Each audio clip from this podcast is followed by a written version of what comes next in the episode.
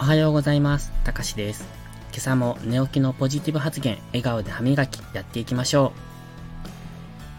今日のお話は、プラスの言葉はプラスの物事を引き寄せるです。プラスの言葉とは、ポジティブな発言のことなんですが、皆さん、周りにいつも愚痴や不満を言っている人はいませんか？そんな人の周りに仲間は集まってきてますか？そんなわけないですよね。いつも自分自身を卑下する人や愚痴ばっかりの人と一緒にいるとエネルギーを取られてしまって疲れますよね。たとえ一緒に愚痴を言った後でも心はなんとなく曇っているはずです。それに愚痴は誰かに話すと増殖しますよね。どんどん話したくなるというか自分自身で抑えきれなくなりませんか？だから愚痴は人には話してはいけません。言うなら自分自身の中だけで言うんです。例えば、自分は今、〇〇にイラついているという風に、客観的に自分を見て言葉に出してみるんです。ここで大切なのは、主語は自分です。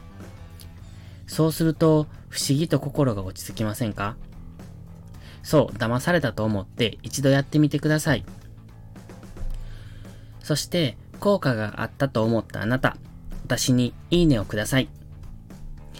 で、本題に戻りますが、だからマイナスな言葉を発する人の周りに人は集まりません。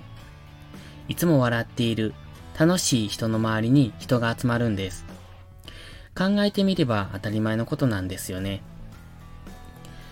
そしてそういうプラスの言葉を発する人には、さらにプラスの出来事が起こります。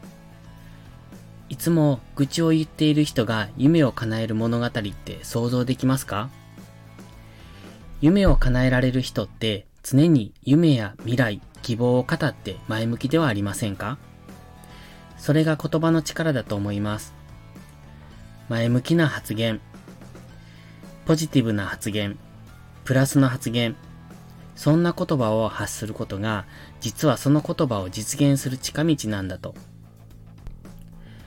これは頭で理解できるものじゃないかもしれません。でも、そういうもんなんだと思ってやってみてください。きっと自分の周りの空気がだんだん変わってきますから。絶対変われると信じて実行する人だけが本当に変われるんです。